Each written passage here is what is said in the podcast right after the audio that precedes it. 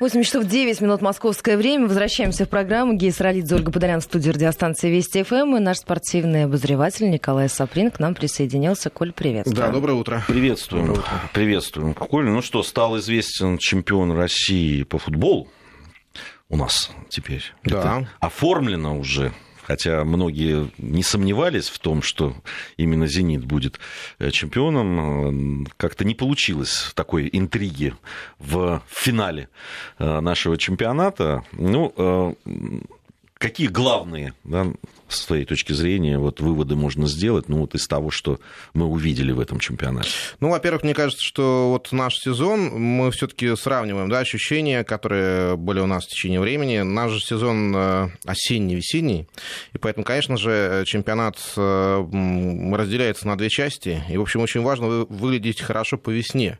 Мы же помним, что на зимний перерыв тот же «Зенит» уходил с минимальным преимуществом над всеми, э, и вот по весне он как раз укрепившись, э, укрепив свой состав, э, стал вдруг его наращивать.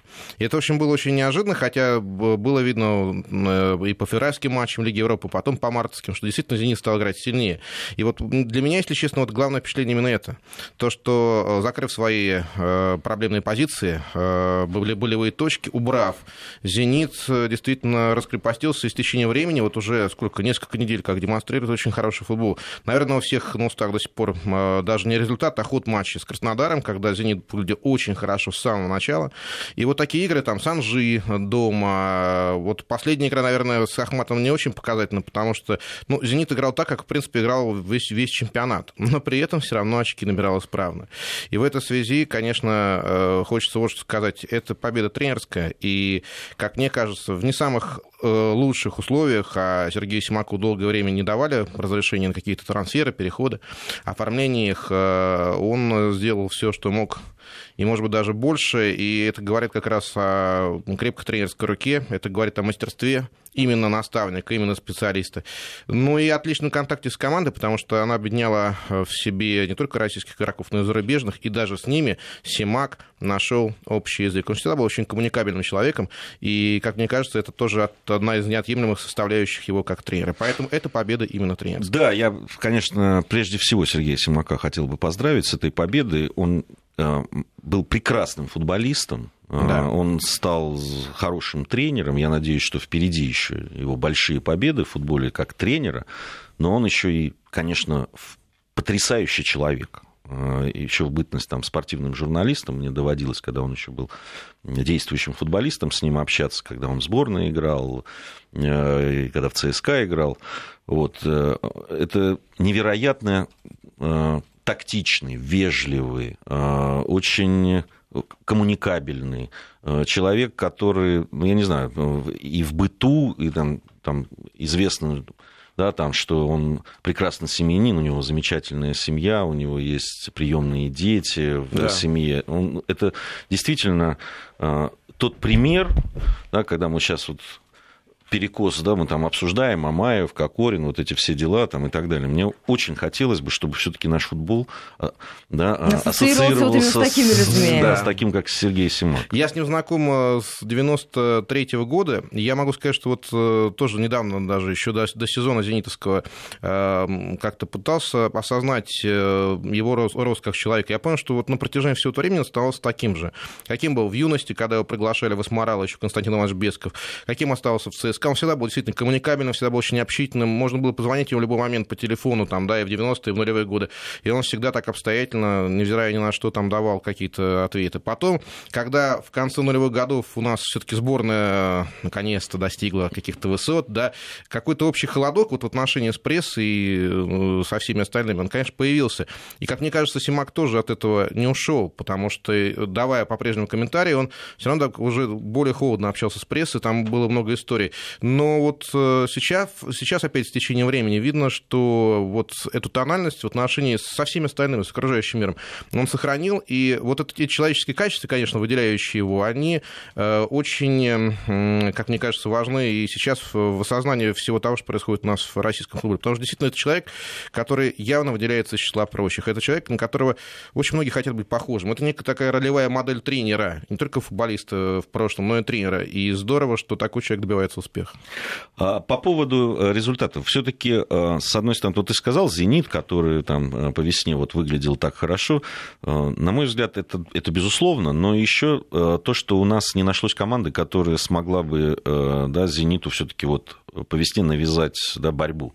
А, а это традиционно у нас по весне. Вот я могу сравнить этот сезон с первым, который проходил по системе осень-весна. Когда у нас был очень длинный чемпионат, он продолжался весь год, и потом еще даже больше. Вот тогда «Зенит» тоже стал чемпионом, хотя перед зимой совсем минимальное преимущество было у нас всеми. И вдруг возобновляется чемпионат, и как вот пошло, каждый тур отрыв растет, растет, растет, он уже глобальный. Здесь, наверное, он рос не так быстро, но, конечно, да, «Зенит» был стабильнее. Но опять это качество отличало его на протяжении всего сезона. Вот, скажем, в прошлом году, когда он просто должен был выигрывать чемпионат, когда был Манчини, и «Зенит» на старте играл просто божественно. Потом же что-то надломилось, и казалось, что вот нечто подобное продолжается и сейчас, потому что тоже был невероятный старт, э, при том, что Симак работал с теми, кто есть, ему никого не купили, это были футболисты в основном либо уже игравшие в команде, либо возвращенные туда из аренд, э, из арендных соглашений.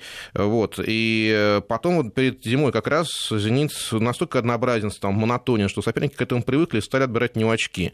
Но опять вот наступила весенняя часть, и «Зенит» прибавил. Опять, я могу сказать, что э, вот те проблемные позиции, о которых мы говорили, там один из нападающих, как Орин, по понятным причинам, не сумевший с октября месяца выступать за команду, ему приобрели на смену Азмуна, и он очень органично вписался. Ракитский центральный защитник. Последние годы после э, того, как ушел э, из команды аргентинец, вот этот центральный защитник, чемпион, вице-чемпион мира, забыл фамилию, он э, конечно, «Зенит» испытывал большие проблемы в центре обороны, и Ракитский в какой-то степени смог их восполнить. Хотя, опять, вокруг его перехода очень много копий было сломано по понятным причинам. Ну и Бариус, это, на мой взгляд, вообще приобретение важнейшее, потому что именно он связал воедино действия защиты и действия атаки. При том, что «Зенит», опять, ни разу у него не было возможности сыграть вот всеми лучшими своими силами, что есть, которые э, могли бы дать э, максимальный ход. Ерохин, Шатов, так получилось, что в весенней части они практически все время были травмированы. О Кокорине я уже сказал. Дзюба вот временами не мог играть. И тем не менее, все равно «Зенит», несмотря на эти потери, играл стабильно и приносил очки себе. Ну, э, вот давай посмотрим вот на те э, клубы, которые по идее, должны были да, там, э, состязаться ну, составить серьезную конкуренцию, да, до последнего. Хоть какую-то конкуренцию по весне да. должны были составить. «Локомотив», «Краснодар», «ЦСКА», «Спартак». Ну вот, э, да, там, они сейчас так расположились. Э, вот как, чего не хватило каждому из клубов, если вот так э, по большому счету? Ну, «Спартак», его проблема, в общем, на виду. И, наверное, «Спартаку» не хватило «Спартака». Ну, вот сейчас команда, к сожалению, настолько лихорадочно пытается пытается найти себя, что, как мне кажется, очень, очень тяжело и болельщикам, и самому клубу, руководству, главному тренеру. Но опять, э, это процесс становления, мне кажется, учитывая то, что Конану, скорее всего, дадут возможность поработать в следующем сезоне, может быть, что-то и получится. ЦСКА вот, да... Как ты не уверен, ты это сказал? А я не уверен вот сейчас во всем, что касается Спартака, уже много лет подряд. ЦСКА э, стал жертвой, наверное, вот э, своей молодости. С одной стороны, это плюс, мы видели это осенью, что команда очень симпатична, несмотря на потери многих ведущих игроков она играет, набирает очки. Но вот опять наступает необходимость играть по заказу, и вдруг вот как раз с этим ЦСКА не справляется, порой теряя очки на ровном месте, как это было, допустим, в матче с Оренбургом. Но таких матчей было у ЦСКА вот как раз в весенней стадии очень-очень много. И сейчас в перспективу ЦСКА, я думаю, мало кто может быть уверен. Краснодар, но ну, он всегда был такой командой э, бесшабашной, что ли. Этой бесшабашности стало чуть меньше с приходом э, Мусаева, нынешнего главного тренера. И, в общем, видно, что в отдельных матчах даже Краснодар Краснодар, наступая на горло собственной песни, играет от обороны и выигрывает, как это было вот на прошлой неделе, да, когда он выиграл со счетом 2-0 от ЦСКА. Но все-таки пока вот эта стабильности в э, том виде, который, скажем, есть у «Зенита», у Краснодара не наблюдается. И, может быть, ее даже не будет вообще никогда. Все равно это команда, у которой во главу угла поставлен именно стиль, а не результат. Ну, а что касается «Локомотива», «Локомотив», мне кажется, выжимает из ситуации максимум, потому что те проблемы, которые были у него и в прошлых сезонах, и э, сейчас продолжают оставаться в этом, в первую очередь с, с нападающими, они не решены. И, как мне кажется, Семин, конечно, из этой команды э, дает не 100, там, а 150-170 процентов. Я абсолютно согласен. Когда в прошлом году Локомотив стал чемпионом, многие говорили, что в следующем году Локомотив провалится, потому что ну, невозможно вот с теми проблемами, которые есть, и в кадровыми в том числе. Да. Э, в, да, что-то. А между тем Локомотив идет на втором месте, претендует на попадание в Лигу чемпионов, и это, конечно, на мой взгляд, вот в этой ситуации максимум. Но... Это при многочисленных кадровых проблемах, при ситуации опять новой с Денисовым, при э, том, что там Фарфан периодически травмируется, сейчас вообще сломался до конца сезона, при ошибках защитников, как это было в последнем матче в Туле с Кверквилей. Кстати, тульский клуб очень симпатично играет. На мой взгляд, вот наряду с «Зенитом» это э, лучшая команда России прямо сейчас. Арсенал, Тула. При том, что это не суперклуб, при том, что это не команда, обладающая определенным статусом, она очень стабильна, она очень уверена, она практически не проигрывает, не пропускает. И на ее игру просто приятно смотреть. Ну да, Тульский Арсенал, он на шестом месте, там всего очко он уступает Спартаку. Ну, он, может, он, мне кажется, имеет все шансы в Лигу Европы попасть, поэтому за Арсеналом надо следить в последних турах. У этой команды есть фундамент, да, вот игровой, и, как мне кажется, он позволяет ей спокойно себя чувствовать. Тем более она и в Кубке может да, еще... Пропускают многовато, конечно. Почему? Ну, у них... Немного мячей там пропущено весной. 20, ну, весной, да, нет, всего они 20... пропустили практически все свои приконанные. А сейчас при Черевченко, кстати, бывшем тренере игроке Локомотива, да, определенная преемственность сохраняется, они практически не пропускают.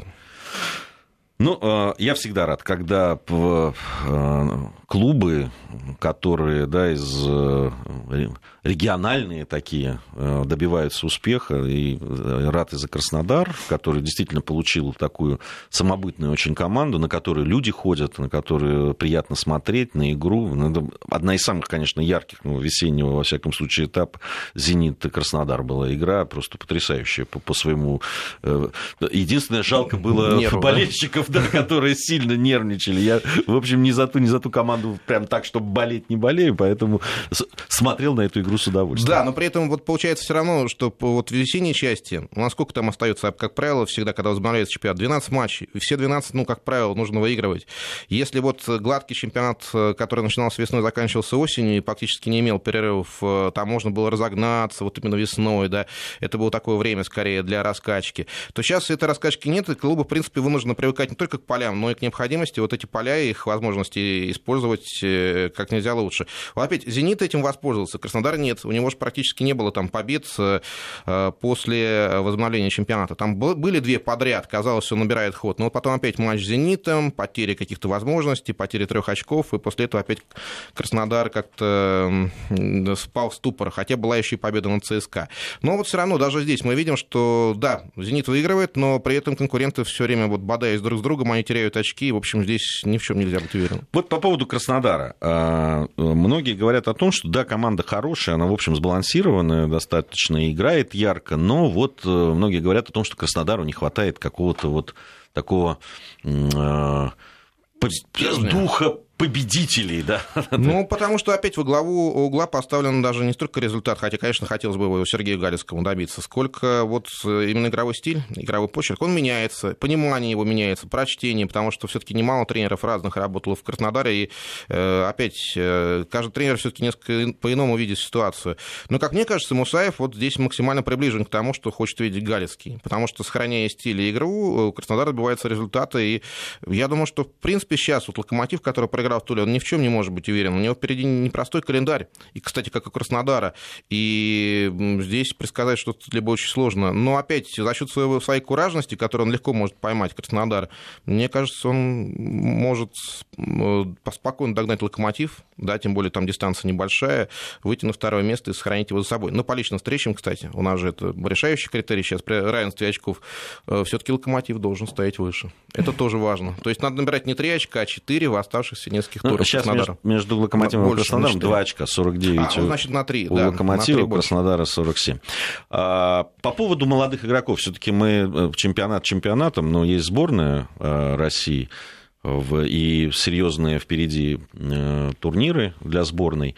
Вот по новым именам, по людям, которые могут в скором времени оказаться в сборной, вот этот чемпионат, он принес что-то Конечно. нашему футболу. Конечно, мне кажется, сейчас все разговоры, там, которые э, поощряли активно, адвокат, Капелла, это вот фамилия, да, наших бывших тренеров.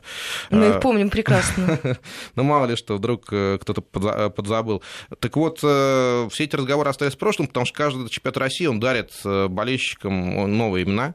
Я думаю, здесь можно вспомнить и об Баренбурге, в котором очень много россиян играет. Тот же парень, который перед началом сезона многим позиционировался как одно из главных открытий, возможно, главных надежд.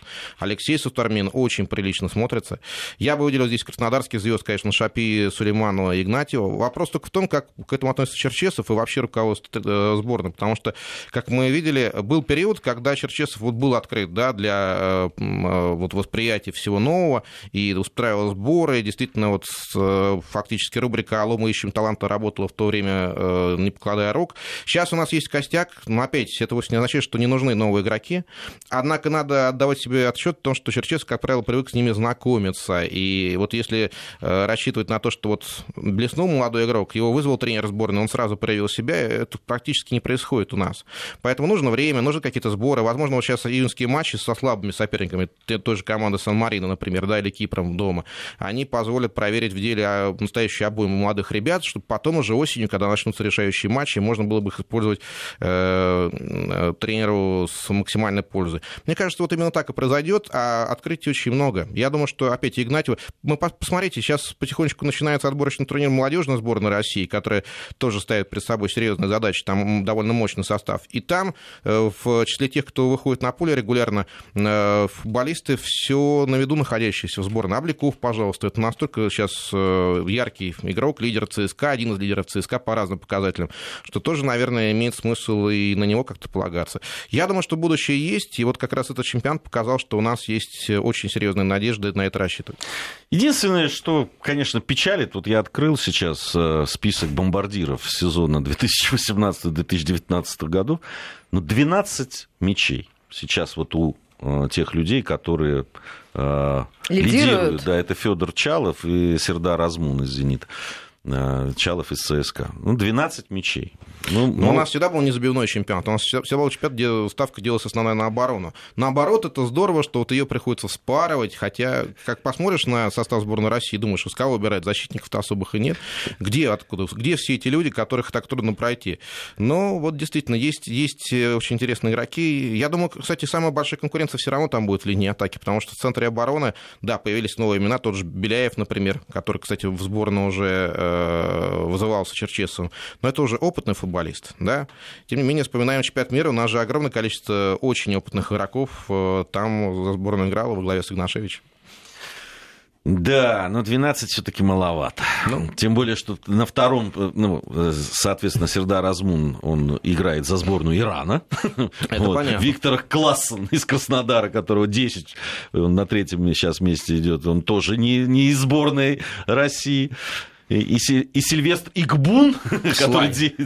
Ну, приедет какой-нибудь Криштиану Рональдо в 40 лет, а он может играть там до 50, как показывают сейчас вот все э, показатели, да, которые сняли с его возможностей. Он же там в 30 лет, у него как будто возраст футбольный там 20-летнего.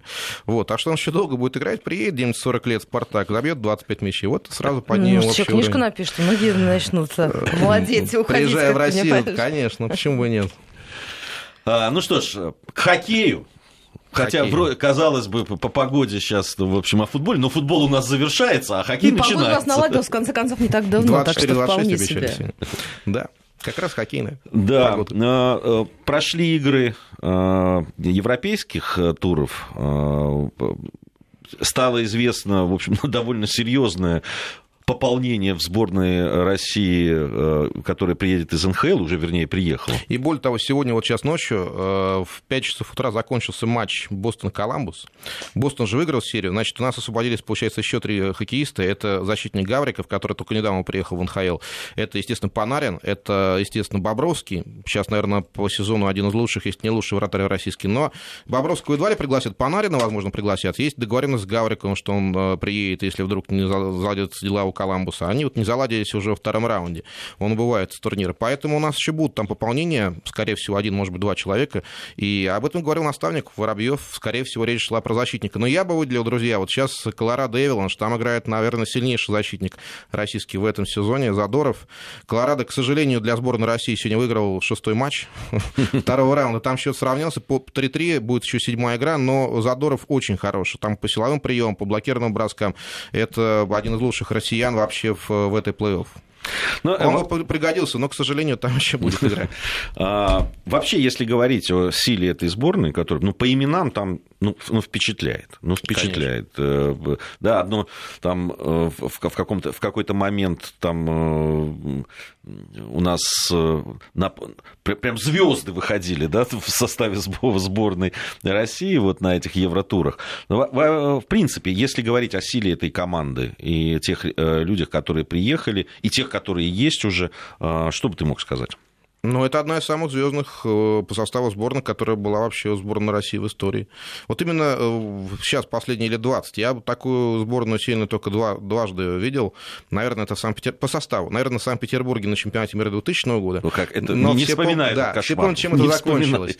И об этом мы еще поговорим. И 2012 год, когда сборная России под руководством Зентулы Беллидинова выиграла чемпионат, там тоже и Малкин, и Овечкин, и все-все-все, как принято говорить в таких случаях. Вот сейчас тоже Кучеров, Малкин, Овечкин, все-все-все будут бороться за титул. У них есть шансы, у них хороший шанс, у них лучший состав вообще на чемпионате мира, но, как это нередко бывает, нужно еще его выиграть, приехать, выиграть, доказать.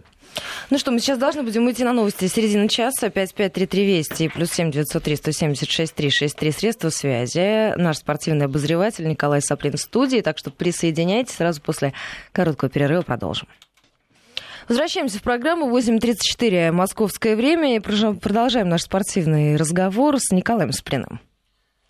Ну, по поводу хоккея продолжим. Угу. Итак, э, самый звездный. Хотя, мне кажется, на Олимпиаде в Ванкувере тоже был достаточно звездный у нас состав. Ну, там э, по определению он должен был быть, потому что все-таки Олимпиада стоит особняком, и Олимпийский турнир Стояла. правила. Ну, она будет стоять, Особенно. потому что все-таки, да, 18 год это не считается.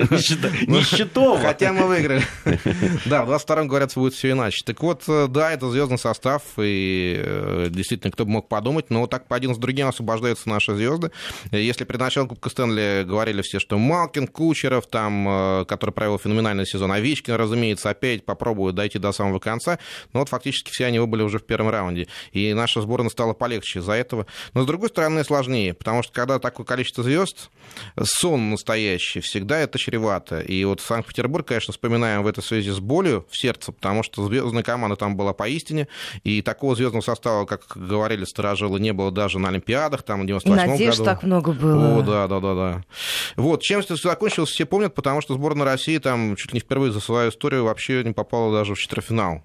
И, конечно, это было ощутимым ударом. Я вот как сейчас помню, там был в Санкт-Петербурге как раз, как раз в тот момент, и, но ну, это было непредаваемо, это просто обманутая надежда болельщиков. Поэтому сейчас, наверное, зарекаться не стоит. Да, у нас мощнейший состав, но тут есть перекос. Во-первых, перекос в сторону крайних нападающих, если говорить профессиональным языком, о чем сейчас э, многие тренеры э, говорят, и перекос в сторону звезд, потому что, конечно, есть вот пианисты, как говорят в таких случаях, есть кто должен этот рояль таскать. К сожалению, вот у нас тащущих не очень-то много. А ведь в каждом матче будут моменты, когда какое-то преимущество там, в одну шайбу, в две, может быть, там необходимость будет догонять. Все это ну, будет необходимость проявлять характер. И вот как раз в этой связи, да, звезды, они тоже, ребята, характерные, но вовсе не означает это то, что они будут вот готовы в каждом эпизоде биться у борта, за шайбу и так далее, и так далее. Вот здесь есть сомнения. Хватит ли этой сборной э, вот этого духа, силы, зрелости, потому что э, поддержка обязательно нужна. Вот для, для сравнения, э, Вашингтон едва ли выиграл Кубок Стэнли с Овечкиным Кузнецовым в одном звене, если бы там с ними не был такой парень, как Уилсон. А он активно дополнял по части силовых единоборств. И, в общем, эта тройка как раз потому была настолько сильна и мощна, что там играл вот такой парень, который всегда мог почин атакующий Кузнецова и Овечкина поддержать своими силовыми приемами. Вот таких ребят у нас, к сожалению, пока не очень много, хотя, опять, вместо в составе там готовится и для Телегина, у которого, правда, есть некоторые сложности с здоровьем и с контрактом будущим. Там Андраунов, разумеется, может добавить этой мощи, но там Плотников тоже. Но все эти ребята, в общем, пока в третьем-четвертом звеньях. И первые два, они по-настоящему звездные, но опять моменты, когда необходима будет сила, именно мощь, они, конечно же, обязательно будут. И в этом смысле, еще раз скажу, мне кажется, вот Задоров нашей команде пригодился бы. Да, он пока занят, да, он пока, возможно, продолжит борьбу в Кубке Стэнли, но если он вдруг освободится, вот сейчас говорят, что Гавриков все-таки получил приглашение, приедет, такой игрок, как Задоров, вот сейчас именно на этой стадии, при такой команде, наша сборная просто э, великолепно помог бы. А вот что у нас с молодыми игроками? Вот мы про футбол говорили о новых именах. А что в хоккее? Есть ребята молодые и не очень молодые, но опять, кого считать молодым? 17-летних, э, которым, вот как в свое время Ковальчуку, могли бы дать шанс. Ковальчук же дебютировал за сборную на Олимпиаде в 2002 году. Э, в возрасте там, 17 или 18 лет от роду. Вот. Ну, а сейчас такие случаи, в общем, очень редки. И здесь самое главное не впадать в крайность, потому что у сборной России была история, э, которая весьма показательна. В свое время, когда все говорили про то, что необходимо больше количества молодых, ставка какой-то момент сборной была сделана именно на молодежный состав. Когда наша команда молодежная выиграла чемпионат мира, Владимир Плющев, тогдашний тренер, получил в свое распоряжение возможность управлять первой сборной, и он пригласил фактически всю ту самую команду уже в первую сборную. Получилось так, что вся молодежь, которая играла на том чемпионате, она не то что провалилась, она вышла в плей-офф, но там просто на э, молекулы ее разобрала в очень сильная сборная Канады, где играли настоящие мужики, где не было ни одного молодого, и где играли очень опытные ребята. И вот с тех самых пор, наверное, на э, эти ошибки, на эти грабли наша сборная уже не наступает, кто бы ей не руководил. Всегда нужен сбалансированный состав. Да, возможно, здесь не хватает молодых, но опять сборная России сейчас едет выигрывать. И в этой связи, наверное, молодые, они больше для э, проб э, на уровне Еврохоккей тура. И то там, да, есть вопросы, потому что опытные игроки на уровне КХЛ, они получали здесь шанс. Ну вот можно вспомнить про Михеева, довольно молодого парня, которому слегка за 20, сейчас он тоже уезжает в Национальную хоккейную лигу. Для последнего он был в расположении сборной, вот, в том числе и на последних, э, последние дни Еврохоккей тура, но вот сейчас от его услуг отказались, потому что все-таки приезжают ребята более мастеровитые. В этом смысле при прочих равных э, все-таки выбор делается именно в их пользу. Тот же Кадекин уже опытный игрок, да, не молодой, но он молод и не очень опытен, возможно, на уровне сборной России. Тоже вот он сейчас отцеплен на сборной, и шанс ему э, потрудиться как раз, в том числе и в меньшинстве, и в том числе вот как раз вот таких, э, таких мгновений, когда нужна сила и характер, ему никто не дает. Опять выбор делается в пользу более звездных хоккеистов, которые способны решать, способны делать результат.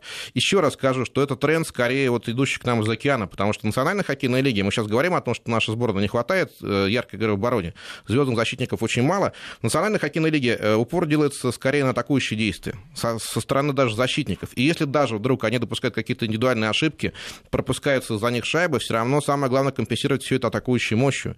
И в этой связи, да, наша сборная, в общем-то, собрана по образу подобия, ну, чуть ли не НХЛ.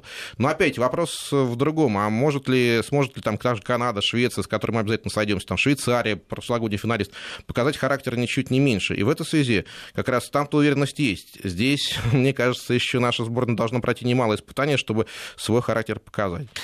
Мы вот про игроков все больше, а все-таки роль тренера, э, да. особенно вот в таких условиях, когда за буквально ну, по большому счету считанные дни. Да, ты, ты даже не, до конца не знаешь, кто у тебя будет в распоряжении. Все это зависит от того, как там за океаном будут складываться э, дела. А, да, получаешь э, вот иногда даже во время турнира уже кто-то э, приезжает. Вот в этих условиях всегда очень тяжело что-то моделировать и что-то придумывать и, и делать вот из этих отдельных, пускай звездных игроков, команду. А это действительно ну, ювелирная работа. Ну, э, Илья Воробьев все-таки уже опытный специалист. Если его сравнивать со Знарком, конечно, здесь сравнение в пользу Знарка, они абсолютно естественно, потому что э, Знарок пришел в сборную уже не только сложившимся тренером, но он же выиграл там Кубок Гагарина и так далее. Его же на волне всех этих успехов Динамо и перед этим ХК МВД позвали в сборную. И он, кстати, сразу выиграл чемпионат мира без раскачки. Воробьев тоже довольно опытен уже по меркам континентальной хоккейной лиги. Он выиграл Кубок Гагарина, причем дважды с магниткой. Один раз как помощник, другой раз уже сам самостоятельно. Э, он уже уже провел прошлогодний чемпионат мира, так что определенный опыт у него накопился. Но нужно понимать, что все-таки вот этот состав, он не оставляет ему выбора, потому что если бы состав был менее звездным, наверное, неудачу на чемпионате мира простили бы еще одну. А так, получается, с этим звездным составом он просто обречен выигрывать. Как Знарок был обречен выигрывать Олимпиаду, э, если бы он не выиграл, сейчас бы припоминали это ему до сих пор, даже там на долгие десятилетия вперед. Поэтому все в руках самого Воробьева. Он, я думаю, это прекрасно понимает. Сейчас его карьера все зависит от того, выиграет он чемпионат мира с такой командой или нет. Если выиграет, там уже разные преференции наверняка появятся. Если нет, тогда боюсь, что опять он по новой должен будет доказывать уже на уровне КХЛ, э, чего на самом деле стоит. Тренер сильный, но все-таки у сборной есть своя специфика.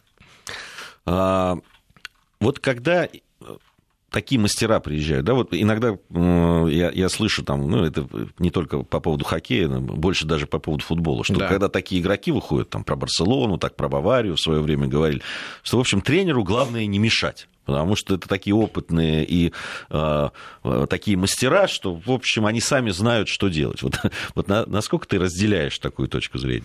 Ну, в этом смысле хоккей э, менее Э, управляемая звездами, как мне кажется, игра все-таки больше тренерская это роль, потому что если в футболе 11 на 11, и там, в общем, команда может и капитаном управляться, тоже харизматичный случай, когда на чемпионате мира 2006 года у французов мало что получалось, взял, задел, взялся за дело Зидан, и все получаться стало. В принципе, все знают, что это э, выход финала, практически выигрыш чемпионата мира, вице-чемпионство. Это все-таки заслуга в большей степени Зидана, который объединил команду, а вовсе не тогдашнего главного тренера.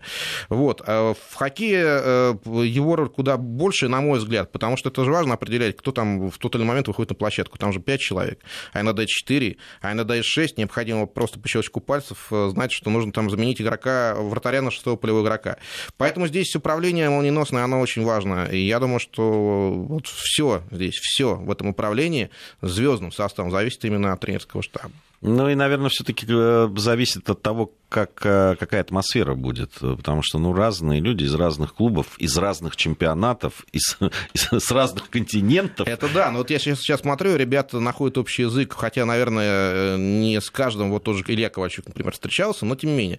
Э, вот здесь в одной из соцсетей отличная фотография Ковальчука, Малкина, Кучерова и еще трех наших ребят, Григоренко, Капризова и Нестерова, которые, оказывается, посещали баню тут недавно да. Вот они здесь все вместе тоже как бы устанавливают хорошую атмосферу. От Ключика очень много зависит. Он же выбран капитана команды, но при всем при этом он будет играть в четвертом, четвертом звене. А это, в общем, минимум игрового времени. Едва ли то, на что он рассчитывал, когда получал приглашение в сборную. Тоже тоже интересная история. Он приглашался в сборную, когда, да, его клуб Лос-Анджелес вылетел, и когда казалось, что Ковальчук будет, возможно, одной из немногих звезд НХЛовских, такого топового уровня. А сейчас, получается, когда вылетели, ну, чуть ли не все наши надежды, и они получили возможность приехать в сборную Ковальчук, здесь уже той роли, которая ему была дарована, не получит, практически гарантированно. Да, ему дают статус капитана, но сколько времени он будет проводить на площадке, тоже вопрос. И поэтому, наверное, вот психологически Илья не в своей тарелке себя чувствует. И в этом как раз вот мудрость, с одной стороны, Ильи Ковальчука, э, да, и э, тоже очень большая проблема, как он себя проявит. С одной стороны, он должен все это понимать и должен, наверное, как капитан э, иногда наступать на гору собственной песни, а с другой, а вдруг во время чемпионата мира вот эта психологическая особенность, он же действительно будет не согласен с тем, что происходит, э, возьмет верх и э, будет какая-то смута в команде, которая не обязательно будет затеяна самим ключиком. Ну вот кто знает. Безусловно, очень важно найти вот эту психологическую составляющую, некую точку опоры. Я очень надеюсь, что Илья Ковальчук, от которого очень много зависит, проявит себя правильно. Это очень важно. А, вернемся еще немножко к футболу, вернее, около футбольным делам. А, я не, если я не ошибаюсь, завтра будет вынесен приговор, да, по... Да, завтра я посмотрела, завтра, а, да, Мамаев Кокорин. Александру Кокорину и Павлу Мамаеву.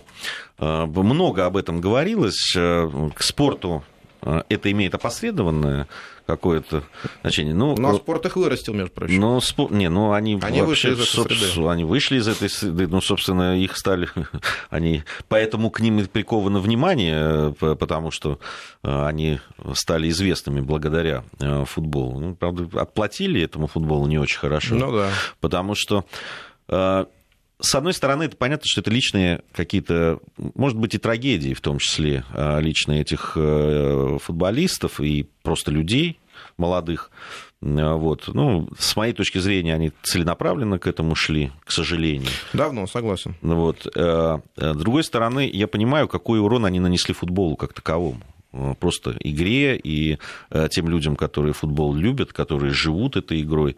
Ну, все эти имиджевые потери жуткие Это совершенно. Абсолютно невероятные. Тем Причем... более после чемпионата мира мы же так думали, что все уже после чемпионата мира футбол наше все на века, оказалось нет. Да, и, и, и конечно, для многих очень людей вот вся эта история, она еще послужила таким Э, да, маркером, да, что с нашим футболом не все в порядке. Хотя я говорю, что на каждого из Кокорина и Мамаева есть там э, Симака, Кенфеев и другие люди. Но, к сожалению, негатива, негатив всегда освещается и говорят о нем больше. Э, сейчас очень много говорят о том, смогут они вернуться в футбол или нет. Но это вот на твой взгляд все-таки возможно ли такое возвращение? Ну, возможно, почему нет? Э, опять, а, оно состоится возвращение. Вопрос в другом. А смогут ли они вернуться на тот уровень? Потому что то, что у них будет попытка, это 100%. Я уверен, что, ну, по крайней мере, Симактов в Санкт-Петербурге Кокорину точно такой шанс предоставит. Э, Мамаеву, наверное, тоже, хотя не факт, что это будет в Краснодаре. Но штука в том, что от характера их зависит, тем более, да, вернутся они или нет. Э, Все-таки, вспоминая предыдущую историю, Стрельцов-то вернулся. Стрельцов вернулся, изыграл даже лучше прежнего. Юрий Александрович Свидов, ну, наверное, тоже мог бы вернуться по-настоящему, просто ему не дали такой возможности. Здесь, пожалуй, вот такого черного билета, как Севидова в свое время, едва ли кто выпишет Кокорина и Мамаева, но, конечно, это очень большая потеря для них, э, потому что это золотые годы, Мамаев тот же вообще ему за 30, Кокорин чуть помладше, но хотя мы не знаем, сколько ему на самом деле, потому что были разговоры о том, что в свое время э, возраст ему снизили.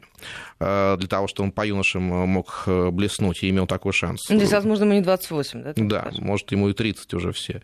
Но опять, сколько было случаев, когда люди в 30 серьезно начинали заниматься собой, ставили перед собой конкретную задачу, удивить там всех. Ну, тот же Сима, кстати, он же в сборную по-настоящему попал перед чемпионатом Европы 2008 года, по-настоящему, в основной состав.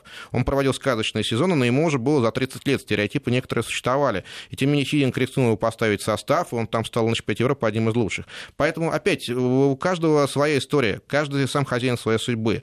Как Орин Мамаев сейчас, мне кажется, это прекрасно знают, даже если вдруг вот в сентябре да, эта история решится и дотянется сюда сентября, э, все равно многое зависит именно от них. Хотя, опять, мы не знаем, когда они выйдут когда у них появится возможность вот над собой работать и активно заниматься, тренироваться уже на свободе, на воле. Это очень важно. Скажи, вот с точки зрения, вот мы говорили о ролевой модели, да, вот того же Сергея Симака, да, на него хотят ориентироваться, и не только как на футболиста, но и вообще как на человека. А, вот э, вообще вся эта история, которая случилась с Кокориным и Мамаевым, э, да, и мы, мы говорим, что это не первый случай, когда они там приковывали свое внимание своим поведением и так далее.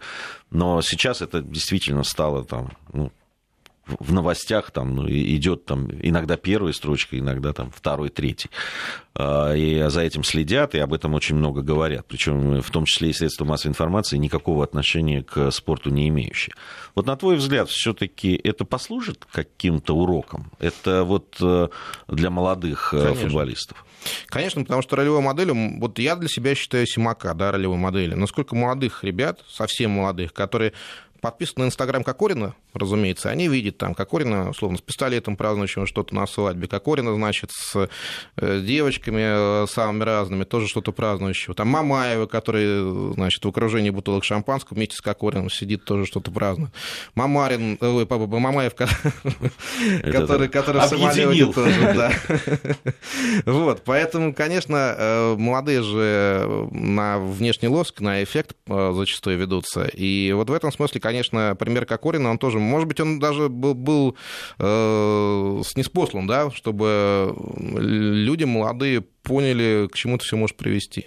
Может быть, действительно, это такой показательный пример. Хотя, ну, вовсе не... Я смотрю на инстаграмы других ребят, я вижу, что они стали несколько сдержаннее в выражении всего того, что... Э, как они относятся к этой жизни и э, к тому, Но эта история стала очень поучительная для, для многих. Социальные Конечно. сети — это зло. Вот я еще раз говорю. Вот сегодня в первом часе об этом говорил, сейчас второй. Но никуда уже от них не деться. Это действительно, это, потряс... это, это а, для меня, да, уже человека не молодого, может быть, э, не очень понятно, но действительно эти люди но из Инстаграма, там, из Фейсбука и прочих контактов там, и так далее, они становятся настоящими ну, героями для молодых ребят, молодых людей. Это касается, ну, сейчас мы можем немного более там расширить аудиторию, не только футбольную, да, там, но вот это вся история с фигуристками. У них же невероятное количество поклонников. Конечно. И вот эти все дрязги и все эти э, перетрубации, которые там происходят, они тоже вовле... все вовлечены в это, да, все выражают свои там э, э, мысли и поддержку то одним, то другим, иногда в очень нелицеприятных словах. Вот. И, конечно, это иногда просто обескураживает. Ну, опять, случаи бывают разные. Скажем, те примеры, которые провели, это одно, да, это может зло там соцсети Оля подали, а это добро, например. Вот. Что, это было? Разумная, добрая, вечная. Поэтому, да, случаи бывают разные, но опять, э, все таки на вот тех ребят и фигуристов, которых скале подписаны миллионы. И, конечно же, они следят там за каждым шагом, они, э, в общем, стараются делать все то, что делают их кумиры, а это в основном даже не то, что молодые, это юные еще таланты наши, 13-14-летние.